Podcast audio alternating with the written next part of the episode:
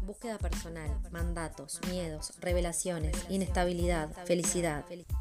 En este podcast nos acercamos a artistas de diferentes áreas para conocer sus luces y sombras. Cada 15 días un nuevo episodio. Esto es, La itinerante Morrison.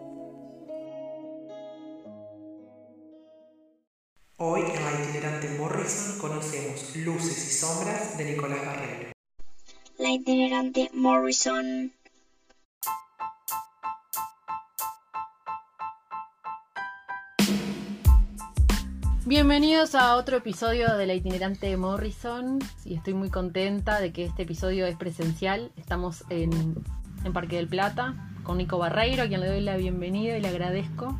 A vos. Estoy Placer. re contenta. Bienvenido, muchas gracias por No, gracias a recibirme. vos por venir, por remarte y por seguir creando. Y bueno, Nico, la idea es saber un poco de vos, de tus inicios y cómo fuiste desarrollándote en, el- en todo lo artístico. Tenés como muchas aristas, entonces como ir eh, de a poquito contando cómo fueron surgiendo a lo largo de tu vida, lo que quieras compartirnos. Bien. Así que primero em- empezar por precisamente tus inicios de niño, cómo era tu relación con, con la música, con el arte, qué sonidos habían en, en tu entorno, en tu casa. Bien. La itinerante Morrison. Bueno, con la música, que claramente como casi todos fue como lo primero así artístico capaz que, que nos empieza a llegar como más cotidiano. Eh, en mi casa, mi verdad, mis viejos se separaron cuando yo tenía 5 años, así que nada, toda mi vida medio que tuve dos hogares. Entonces estaba como que hay cosas distintas ahí. Y mi madre no, no, no escucha mucha música que digamos, o sea, como medio que ella tengo solamente una canción que me acuerdo, pero fue cuando tenía tipo 6 años, pero viste esas que te, Que te que la escuchás y quedo como, me acuerdo en qué casa fue, porque nosotros en verdad también alquilábamos eh, nuestra casa de, de siempre los en verano y nos mudábamos. Entonces como que íbamos ta, saltando por distintas casas ahí, digamos. Y en una casa puntual que se llamaba Hormiguitas, eh, una canción de Alejandro Lerner, así fue como... Pero ta, es como el único recuerdo que mi madre creo que ni escuchaba, no sé si le regalaron ese disco y ese verano lo escuchábamos, no sé, y es como... Del lado de mi madre tengo como esa canción y ta, nada más. ¿Te acordás cuál era la canción? Eh, fa, es que era un disco, en verdad, no me acuerdo. Ah, Yo sí. cada tanto pongo Alejandro Lerner y es una de las famosas, no sé, como que me pongo a nostalgiar. No me acuerdo cuál es, pero, pero es de esta re cholula. Pero Es un sonido que, que te queda. sí, que a mí me encanta igual porque es como eso. O sea, si no tuviera ese recuerdo, claramente no me gustaría, capaz. Pero como me lleva a eso, como esa casa y eso, que era re chico y ta. Y después por mi padre, abundante folclore, porque con él también vivimos cinco años en el campo, entonces tuvimos una etapa ahí gauchesca de andar a caballo y prueba de rienda y todas esas cuestiones, y ta, curtíamos abundante folclore, ta, en, en vivo y escuchar ahí, y después Sabina, tipo, mi padre es como son esas dos, tipo, Sabina y folclore.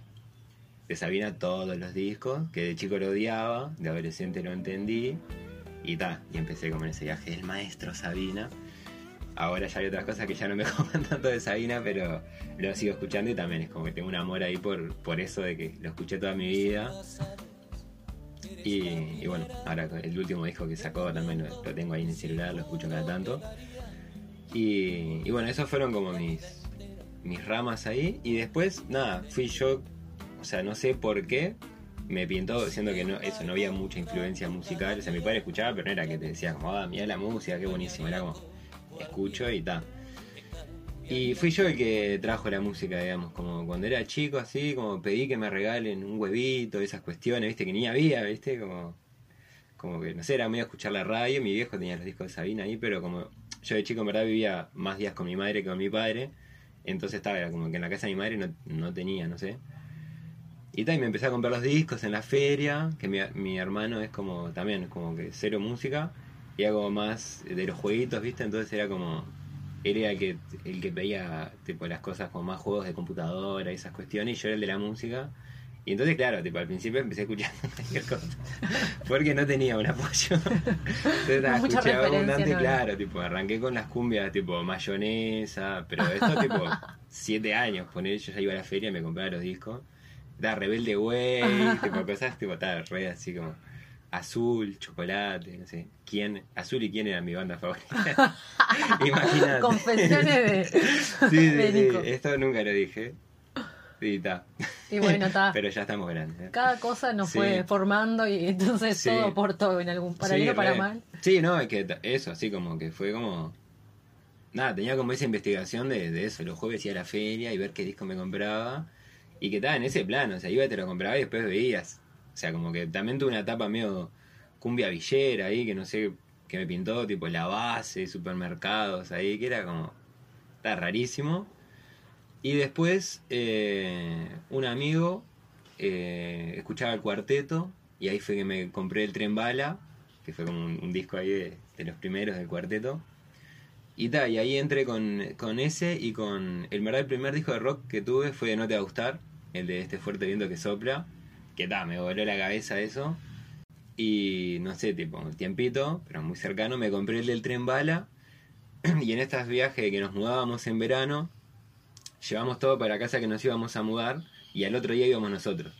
Y ese día que, no, que llevamos, o sea, llevamos las cosas un viernes, ponele, ¿no? Y yo tenía una caja de zapatos que era tipo mi colección de discos. Y nos entraron a robar. Y, no- y me robaron todos los discos. Y me quedé solamente con el de No Te Va a Gustar y el de Tren Bala. Y quedé con estos dos de rock y ahí empecé a armar la colección de vuelta. Y ahí ya arranqué con una parte como más rockera ahí. eh, tipo Molotov, también descubrí MTV, ponele. Claro, ahí tipo me empezó a llegar con eso, música más yankee. Tipo, bueno, descubrí Eminem. Era como el rap, era como ni idea qué era. Ta, y ahí me pegué un disquito de Eminem. Y tal, después más de grande, eso, tal, llegó el internet, bueno, ahí el Ares, empezar a descargar Y música. llenar de virus la compu. Claro, sí, sí, esa onda. Y después ahí a los 15 años fue, arranqué clases de guitarra con Gaby, un profe acá de las Toscas. Y él ahí fue, fue mi primera influencia tipo humana, musical, digamos. Tipo eso, a los 15 años que me empezó a mostrar música y explicar.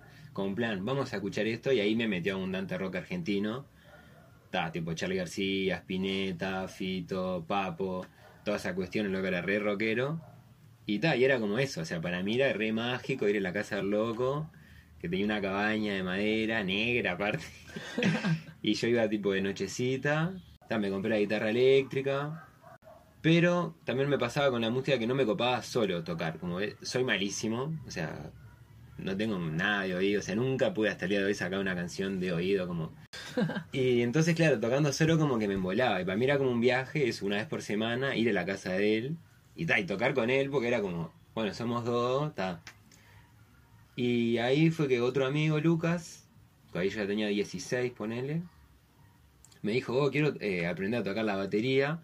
Y este profesor Gaby tocaba todo, o sea, él daba clase de batería, de bajo, de piano, de voz, de bata, de todo. Y le dije, oh, venite una clase conmigo y ves qué onda.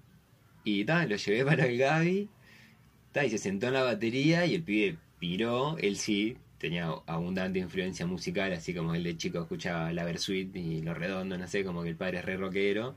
Ta, se sentó en la batería y armó la banda. O sea, el pibe metió una clase de batería y se fue a la casa y ya le pensó el nombre de la banda, todo, los vericuetos de la Mari. La tiene toda una historia, ahí la Mari es la, abuela de él. Y los vericuetos era por un vecino que decía vericueta, no sé qué tal. Y le fuimos y le dijimos a otro amigo, che, queremos armar una banda, tenés que tocar el bajo. Y fue como bueno, y lo llevamos a, tipo, a la segunda clase de Lucas, ya caímos con un bajista. Los vericuetos de la Mari existen desde que yo hacía, no sé, un año que tocaba, pero en ese plan, de que nu- nunca tocaba en mi casa. Entonces, como me divertí en la casa loco a tocar con él. Entonces, ya no avanzaba mucho porque no, no practicaba, no hacía Claro, era ese día, era ese como- momento. Claro, es la magia de caer en la casa esa y tocar. Después en mi casa como que escuchaba música, pero no me colgaba mucho a tocar. Y tal, y después otro amigo dijo, che, yo me animo a cantar. Y así estuvimos, tipo, no sé cuántos meses. Era como una mezcla entre ensayo. ensayo de jurar rockero, como vamos a ensayar, pero en verdad no sabíamos tocar, entonces era como... Y tal, y ahí, nada, después fue que eh, vino un tío de España, de Lucas, y le regaló la batería, que me acuerdo que me llamó y dijo, che, me armé una batería casera, no sé qué. Venía a verla y yo fui como, eh, a ver la batería casera de Lucas, qué onda. Y llegué, tenía tremenda bata que le había comprado el, el tío español. Y fue como, bueno, tenemos bata, no sé qué, tal. Y ahí empezamos como a tocar una casa de él. Ah, y como que pudimos empezar a crear más. Y ahí empezamos a hacer letras. Ah, eso, me acuerdo que yo hice la, la primera letra, la escribí yo. Estaba todo re anti-amor. Era como, me siento encerrado, si estás a mi lado, no sé qué. Y, el, y Lucas, que era el baterista, que ahora es el cantante, él estaba todo enamorado tenía novia y me dijo, no, no, me siento encerrado, no, me siento liberado, sé qué, me la cambió Te cambió el sentido. Y, ta, y ese fue el primer tema, que estaba, que era malísimo, pero estaba re bueno para nosotros. Y, ta, y ahí a partir de ese tema ta, empezamos y, ta, y ahí Lucas se fue que se recopó a escribir y, ta, y todas las canciones de los Viricuetos las escribe él, hay un par que escribí yo. Eh, Tremendo ahí despertar ese, ese don ahí del pibe porque ta, escribe muy zarpado y el loco es como re silencioso, pero cuando escribe es como fa. Y, ta, y ahí eso, empezó como el proceso de creación más real, digamos, como bueno, tenemos esta letra, tenemos que hacer los acordes, ver qué onda. Y bueno, también el viaje de la banda, y ponerse de acuerdo y todo. Eso como fue tremenda, tremenda etapa. Y ahí fue que yo empecé a escribir, intentando escribir letras, pero está, en este plan, eh, era algo muy nulo con el oído, entonces claro, escribía como re, parecía un poema de niño de 6 años, que como no sabía hacer melodías, escribía todo en base a la rima. Entonces claro, me quedaban todas tipo como re robóticas, que si vos las cuatro canciones que hiciste las pones todas y, y es lo mismo, ¿viste? Como, me re frustré y, y ta, solté el hacer canciones y empecé a escribir, y ya fue. Era como, Como sin forma, claro, como ta. Me di cuenta que me gustaba escribir y ta, empecé a escribir, tipo, bueno, voy a escribir, ya fue. Y bueno, ahí tengo, claro, desde que tengo 16 años tengo cuadernolas todavía, ahí con los primeros intentos de canciones y después cuando ya fueron mutando más y tal, y eso, y lo que hago hoy en día es medio eso, los relatos. Bueno, un tiempo que escribí textos, como re largos, como re verborrágicos. no tenían puntos, no tenían coma, nada, era como... Eh, bueno, ahí ya se salté en el tiempo bastante, pero gracias a Ana Lacerre también, fue que cuando hicimos el libro juntos, que eso ya era con mi parte fotográfica, digamos, cuando hicimos la, presentación del libro, eh, leíamos, frag- eh, no, leíamos relatos del, cuen, del cuento, no, del libro de ella, que eran 50 relatos de amor. Entonces uno lo leía ella, uno lo leía yo, otro había unos actores que lo interpretaban, algunos medios danzados ahí. Y yo hacía tiempo que venía con ganas de mis textos, eh, hacerle una música, pero recitar. Como en plan, no sé cantar, pero me re gusta tipo estar en el escenario y hacerlo. Y, y este viaje como de, siempre tuve como eso de, de comunicar, más allá de como que siempre que ahora eso me, me estoy dando cuenta ahora, en verdad el otro día justo escuché una canción, estoy escuchando una banda que se llama Laguna Pai, que es una banda de- peruana de reggae, y escucho una canción que fue la que me salvó la cabeza el año pasado, que se llama Canales, es tremendo tema. Y, ta, y ahora como que conecté con otro tema de ellos y hay una parte que dice, eh, te traigo un par de acordes simples, eh, yo quiero comunicar, no quiero lucirme. Y fue como, claro, eso es lo que siempre me pasó a mí. Eh, como teníamos también tipo 16, 17 años, descubrí yo eh, una radio argentina que se llama Pelagatos, que es, una- es de reggae, solo de reggae. Entonces, claro, fue como un flash descubrir el reggae en español. O sea, pa- o sea, también ahí cuando em- empezando a incursionar en esto del arte así, fue que, por ejemplo, yo antes eh, era como, ¿qué escuchás? Escucho rock uruguayo. Después, claro, fue como, claro, el rock uruguayo tiene reggae, tiene rap, tiene rock, tiene candombe, tiene algunas partes medias murgueras. O sea, como que el rock uruguayo es una Sí, mezcla es, de es todo. un híbrido, sí. Claro, Total. pero para mí era como eso es rock. Y después fue como, claro, yo tocaba canciones que hacía chengue, chengue, eso es reggae. Pero para mí era rock uruguayo, porque lo hacía No Te Va a Gustar y La Vela y Once Tiro. Y ta, y fue como desglosar y decir, ah, esto es reggae, esto es funk, esto es rock, rock. Como que tal, el rock uruguayo, toda esa mezcla. Y, y eso, a mí como me gustan mucho las letras y no sé inglés, como que las bandas en inglés para mí son tipo instrumentales, como... Entonces me embolan un poco, como que me re gusta musicalmente, pero no es lo que yo escucho, porque no entiendo las letras y a mí lo que me gusta de las bandas son las letras. Como que... Y tal, cuando descubrimos esa banda, esa banda no, esa radio de rock, de reggae, claro, llevaban a todas las bandas de reggae en de Argentina Y llevaban a bandas como más famosas, tipo Los Cafres, Los Pericos, no sé qué. Pero un montón de, de banditas, tipo de hipillos ahí, reggae. Y fue como, claro, eso es lo que queremos. Y ahí arrancamos con ese, nos fisuramos con esa radio y ahí era como, che, descubrí esta banda, descubrí esta, no sé qué. Y tal, empezamos a aprender canciones de ahí.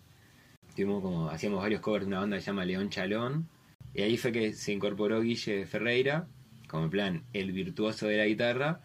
Y claro, ya sea tipo, todas las canciones de, de reggae tienen como una base que hay muchas que son dos acordes literal, tipo, toda la canción, tipo, solfa. Que claro, a mí a veces me, me da un poco de vergüenza como, "Ta, que no me miren lo que estoy haciendo en las manos, porque es como, se van a dar cuenta que estoy robando la plata, va, vendiendo humo, no, no cobrábamos, así que robando plata no. Pero, nada, como eso de lo simple, y claro, como que como, no sé, como, con un amigo que es metalero, metalero, siempre teníamos como esa discusión de, ah, el reggae es una cagada, porque eso, es re simple y son 10 todavía tocando. Es como cada uno hace una huevada y era como, bueno, pero es la gracia también, como somos 10 personas que no somos tipo, ah, qué talentosos, sino que tipo cada uno hace algo y el conjunto, como que el ensamble, ¿viste? Y tal, era como defender eso. Y tal, eso fue la semana pasada que conecté con esa canción y fue como, ah, esa frase me hubiese servido tanto. En ese momento. Claro, como lo simple ahí, eso. Tipo, quiero comunicar, no quiero lucirme y después tiene la otra como, tipo, la simpleza es lo que, tipo, tiene una belleza que, que crea cosas eternas. Y me pasó una vez también que fui a un, un encuentro ahí, no sé qué era, de, de ópera que nunca he visto, eran jóvenes. En verdad yo tengo un, un amigo conocido que le he sacado fotos que, que es tremendo pianista, sodre, está muy zarpado. Y era iba, una muestra de alumnos de él. Entonces eran todos gurises tipo de mi edad, pero todos de ópera, así. Y me pasó que tipo una gurisita ahí que ni idea, que no sé ni qué estaba cantando, creo que era italiano, alemán, no sé qué cosa. Y mandó un acorde que tipo me vibró todo el pecho y me puse a llorar. Y fue como, pa, qué flash, que fue esa, o sea, identifiqué que no fue tipo, ay, canto, me emocionó. Fue tipo una nota que sentí la vibración. Y tal, y ahí como que eso, viste, como empezar a abrir esas cosas que decís, claro, puede ser como re choto a simple vista o re... Es una cosita ahí, pero que te huele la mente. Y tal, y a mí me, gusta mucho eso. Fue cuando eso, con internet, empecé a descubrir raperos españoles. Ahí escuché, eh, descubrí a Nach, Nach Scratch, se llamaba en ese momento, era solo Nach. Que también, un rapero tipo muy zarpado. Que hoy lo escucho y me aburre, porque eso, musicalmente no es muy bueno, es como, pero tiene unos textos tipo muy zarpados. Bueno, yo también a los 18 años arranqué tipo medio ataques de pánico, y ta, tuve que, eso, eh, médico, no sé qué, nadie me decía nada. Tipo, estás bien, estás bien. Y hasta que ta, arranqué una psicóloga y me destrabó un viaje ahí que fui unos, tipo, no sé, nueve meses, ponele. Hasta que fui y le dije, oh, no voy a venir más. Tipo, no sé qué. Me doy de alta. Me curé. Y me dice, no, pará, Nico, tenemos que hacer una sesión más como para darle el cierre. Si no vas a venir más, bueno, dale, una sesión más y me voy. Y eso, pa, me, me, me cambió la, la cabeza. Así, yo era como re robótico, así de adolescente, ¿viste? Como tenía las emociones re bloqueadas. Y era como re loco porque estaba en ese plan, tenía la banda y todo, pero. Pero estaba como muy. Muy racional todo, ¿viste? Como, está, aprendemos, los acordes son estos, no sé qué, ta, nos divertimos, pero está. También eso, que lo estuve como hace un par de años, vengo ahí con este viaje de cuestionar la masculinidad y todo eso. Fue como, claro, está. Si. Mismo entre nosotros, era como. Ese viaje, ah, como quiero tocar una canción, esa, ah, estás re puto. Ah, vamos a tocar una Claro. de papo, tipo, ah, pues Es toda una cosa que viene de tanto tiempo atrás que Claro. uno se da cuenta y está tan metido que Sí, Y está eso, con la psicóloga está como que empecé a destrabar eso. Y ahí fue que empecé a escribir como más fluido. Eso, ahí fue, tipo a los 18 fue que empecé a escribir ya soltando, ahí un poco eso de las canciones.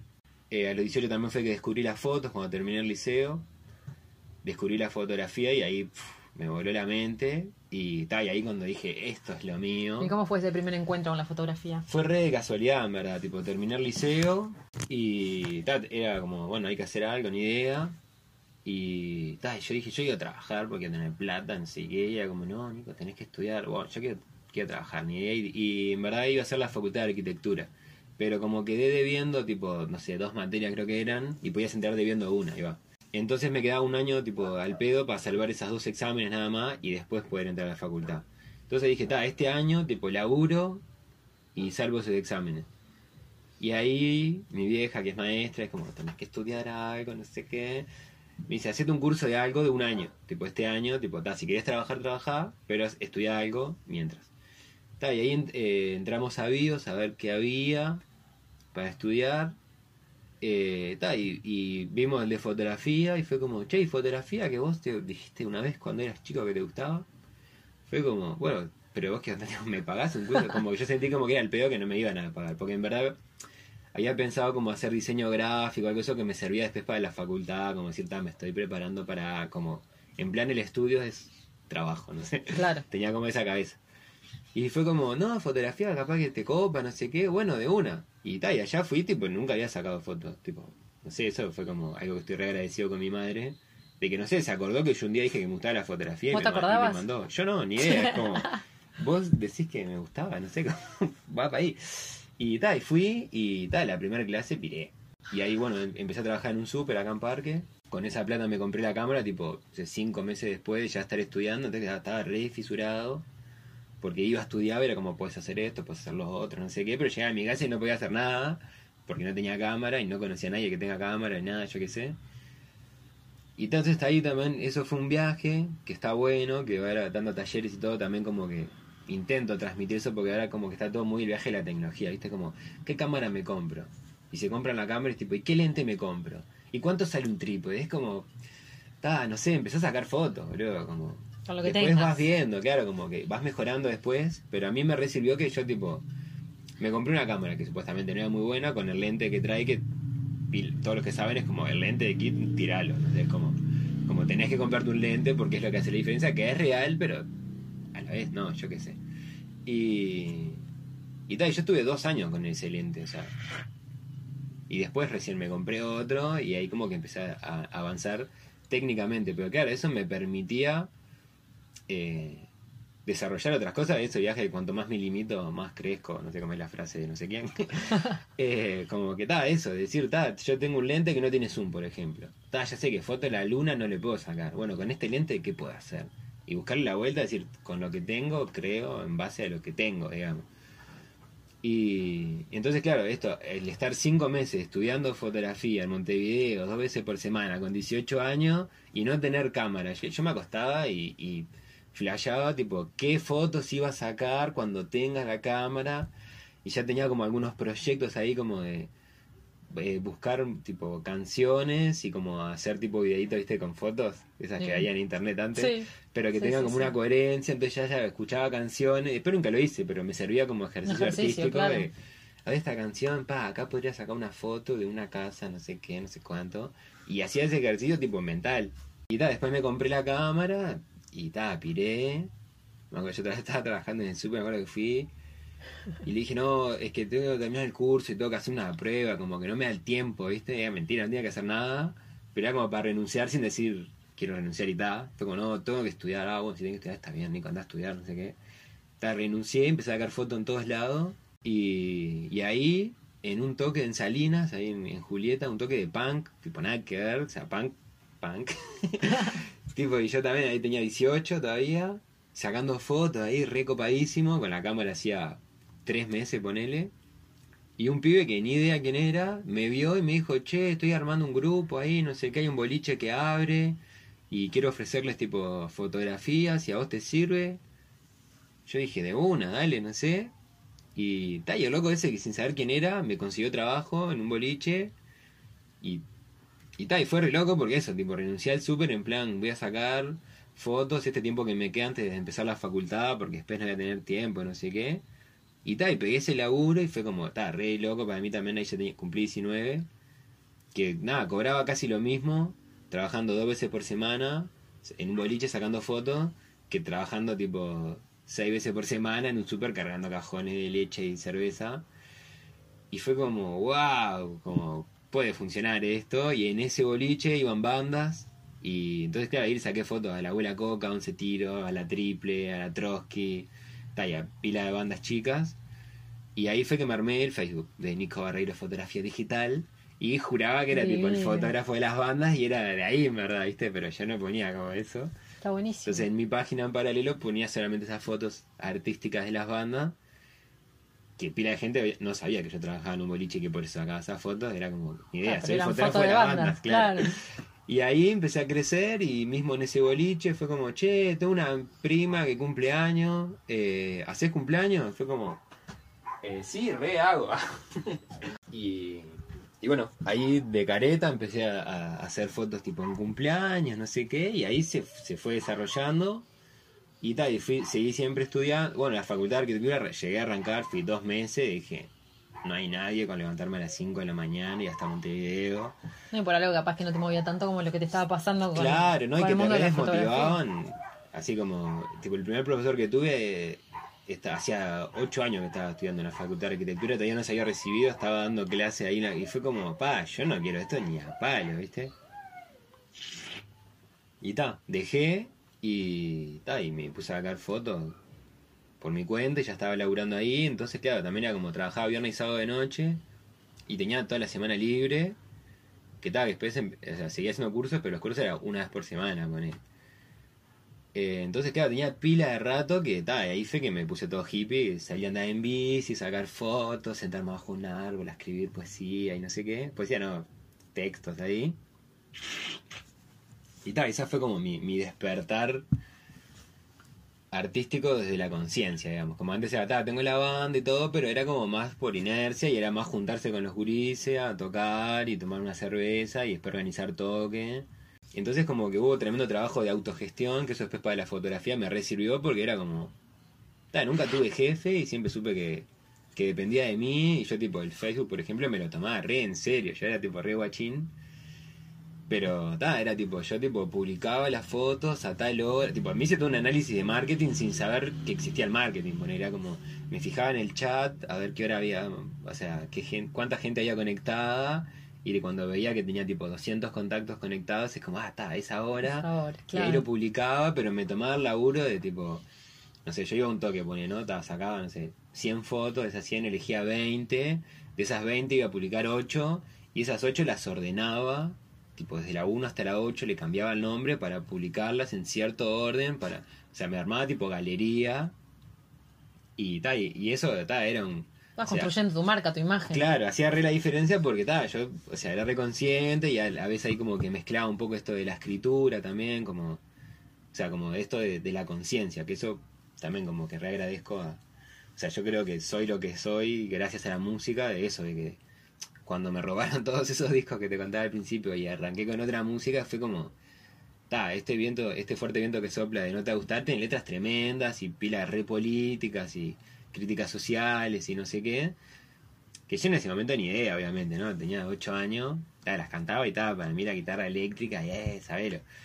Pero después de grande fue como, claro, mira toda la info que, que me pasaron ellos. Y, siempre tuve como eso, de que el arte, tipo, transmitir algo. Como nunca tuve mucho el viaje de la, belleza. Como siempre era como un mensaje. Es como, está, yo saco esta foto, pero si me decís qué linda foto, es como, ah, bueno, de más, pero está un embole. Como que si- siempre fue como el mensaje. Y a la vez, con lo visual, mismo yo estudiando fotografía, sentía que el mensaje es muy abstracto. Porque claro, yo te muestro una foto y, Cada cual. claro. Pero pasa con las canciones también a veces. Claro. Pero con la fotografía más aún, es como más subjetivo todavía. Sí, entonces ahí yo sentía que las letras me, me servían como para guiar el viaje. Entonces ahí, por ejemplo, hubo un tiempo que estaba, que ponía una foto y un texto y jugaba como a fusionar eso, así. Como era medio que las, que las palabras, eh, yo ahí no me sentía muy escritor, me sentía fotógrafo. Entonces era como, ta, que estas palabras eh, te orienten para que, pues, la- o sea, yo te pueda transmitir con esa imagen lo que quiero transmitirte, como que siempre fui también muy de eso, como que por eso también me gusta pila escuchar entrevistas, ponerle de, de artistas y eso. Y escucho muchas, tipo ahora, por ejemplo, con todo este viaje del trap y todo eso, tipo, no me gusta mucho la música de pilas de artistas, pero me recuerda eh, ver la- las entrevistas, ¿viste? Como ver cuál es el viaje artístico tuyo. Después, más allá de tu obra, después, bueno, cada uno me gusta o no, le interpreto esto, lo otro, sos un genio, sos horrible, ni idea. Pero me gusta ver cuál es la, la- qué es lo que está buscando el artista en sí. Después si lo logra o no, si lo transmite o no, es como... El viaje interno capaz que de alguien que hace trap, capaz que es el mismo que el Mm. tuyo. Que el producto o lo que Claro. se muestre sea otra cosa. Claro. Y en relación, bueno, la fotografía es como, eh, pero como que es un viaje más solitario también, más introspectivo. sí. Y, y la parte musical es algo como grupal.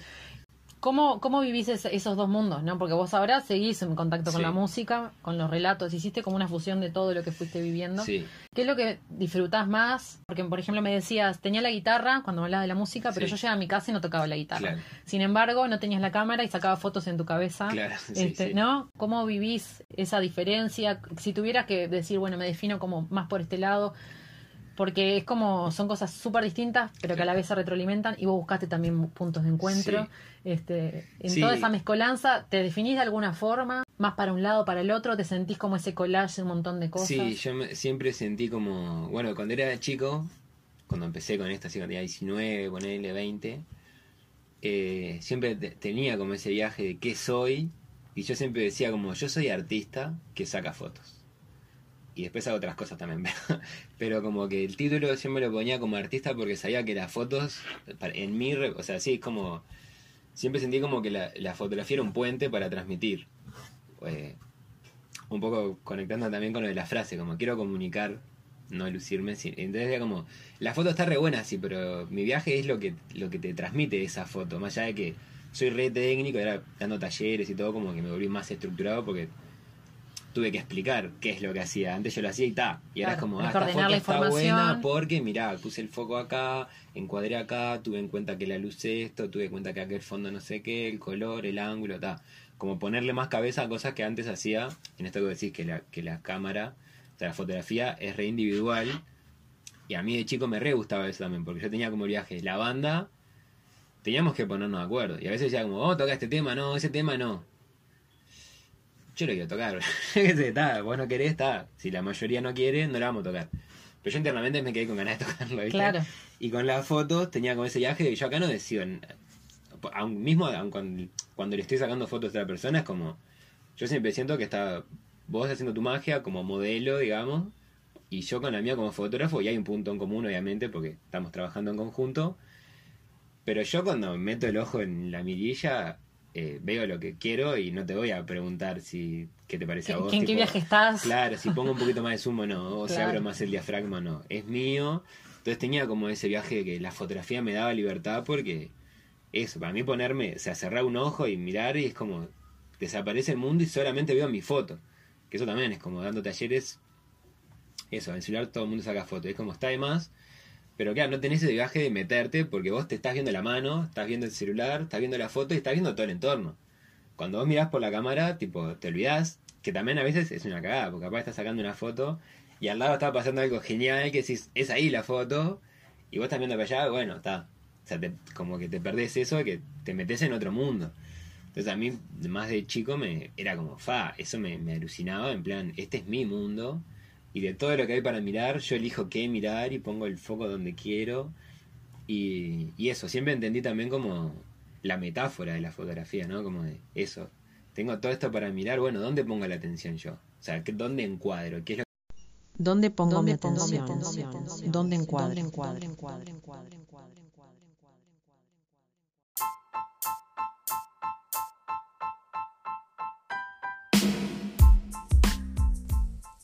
En la segunda parte de la entrevista con Nicolás, continuamos hablando del mundo de la fotografía y nos cuenta cómo llegó el lado más místico a su vida.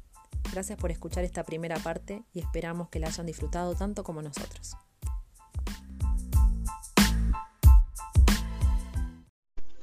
La itinerante Morrison.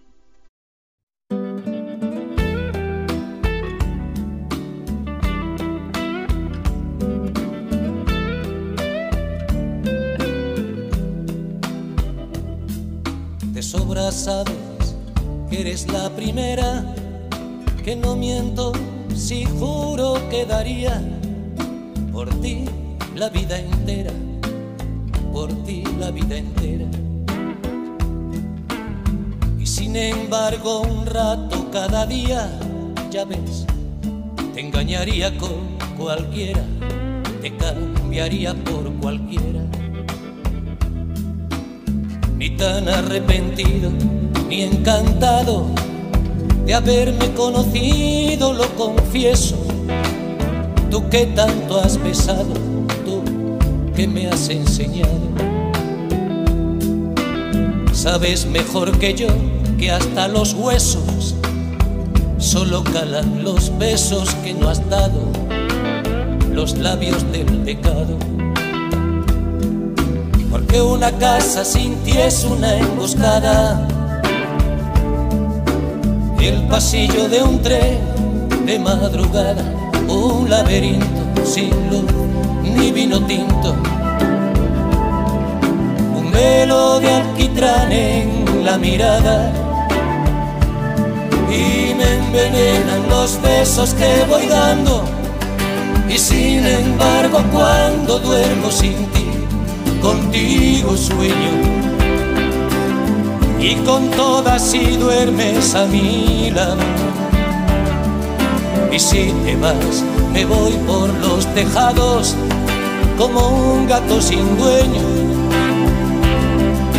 perdido en el pañuelo de amargura que empaña sin mancharla tu hermosura.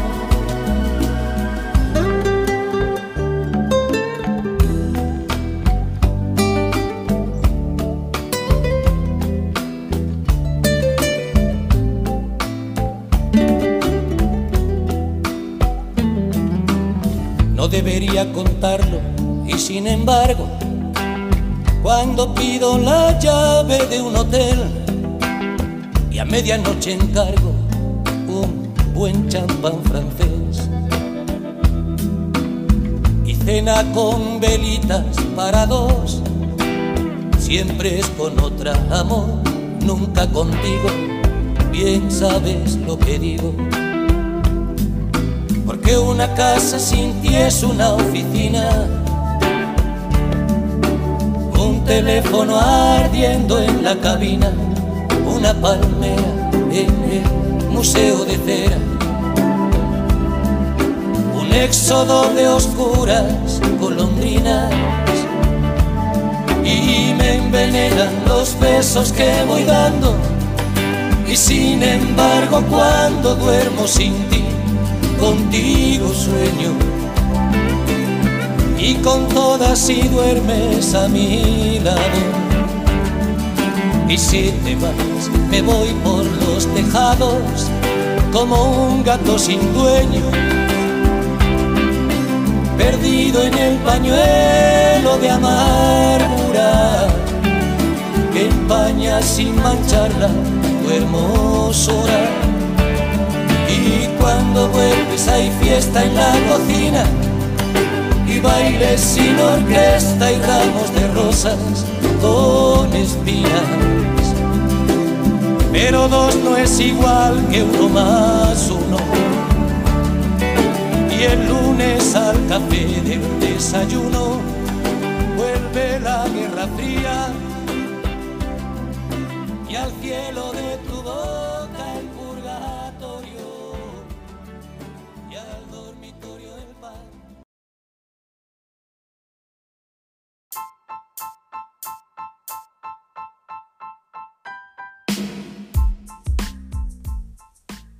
Fue La itinerante Morrison, un podcast donde conocemos luces y sombras de artistas de todas las épocas. Nos volvemos a escuchar en 15 días con un nuevo episodio. Muchas gracias por estar ahí.